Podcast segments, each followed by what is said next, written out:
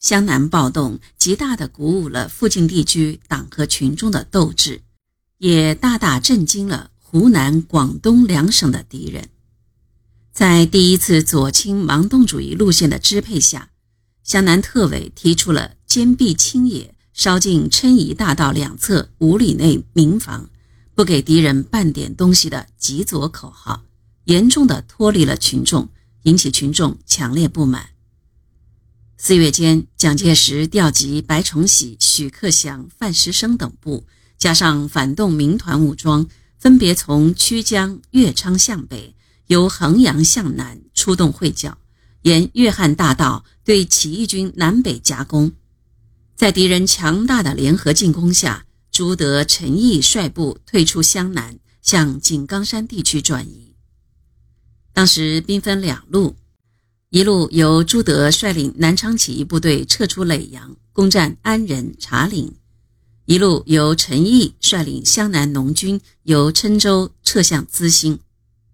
陈毅部转移途中，幸遇袁文才、何长工带领前来接应的毛泽东部第二团，随后到达临县勉渡，与先期到这里的朱德部会合。朱德见到何长工，问他说。毛泽东同志什么时候能到？何长工回答：两天左右可能会到宁冈，并说他带着第二团先赶回宁冈去，准备房子、粮食，欢迎两军会师。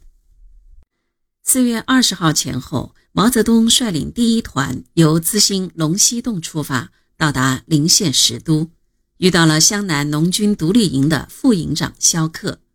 毛泽东风趣地说。好啊，没接到朱德，接到个萧克。朱德闻讯后，立即从缅渡赶到石都与毛泽东会面，这是两位革命领袖的第一次会面。二十四号前后，朱德、陈毅率领湘南起义一部分直属部队到达宁冈龙市，毛泽东率所部第一团担任后卫，在掩护朱德部队转移后。也回到龙市。南昌起义和秋收起义保存下来的这两支革命武装，早在会师之前已经是生气相求、息息相通了。毛泽东一直牵挂着南昌起义部队的命运，在上井冈山不久，就派何长工去打听南昌起义部队的下落。毛泽东向何长工布置任务时，指着井冈山区的地图说。现在我们要在这里落地生根了，这仅仅是建立根据地的开始，今后斗争还长，必须要迅速壮大我们的力量，要和上级取得联系才行。我们前委决定让你出山去联系湖南省委和衡阳特委，设法寻找南昌起义的部队。何长工接受任务后，化妆成逃兵，于十月初下山。先到长沙找到湖南省委，然后经武汉前往广州，在广州了解到南昌起义已经失败，朱德率领余部已经为范石生收编，何长工便前往韶关寻找。在一家澡堂洗澡的时候，他偶然听到范石生部军官的议论，才知道朱德已化名为王凯。何长工喜出望外，急忙来到黎铺头朱德的团部。在这里，他见到了朱德、陈毅、王尔琢、蔡协明等同志。朱德、陈毅详细询问了井冈山的地形、群众、物产等情况，十分满意。朱德怀着羡慕和赞赏之情说：“我们跑来跑去，就是要找一个落脚的地方。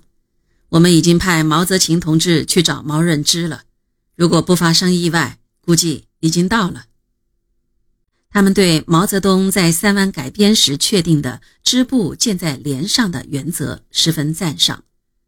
陈毅深有体会地说：“毛泽东的办法好，是治本的。我们不能再用老套套来带部队了。”这时，朱德、陈毅等正在筹划湘南暴动。在何长工返回井冈山时，朱德让何长工带了一封信给毛泽东，并叮嘱说。赶快回井冈山和毛泽东取得联系，告诉他我们正在准备湘南暴动。还特别交代说，我们这两支部队要经常联系，将来部队力量要集中。一九二八年二月初，朱德部队攻打郴州时，毛泽东又派毛泽勤领一个特务连到郴州与朱德取得了联系。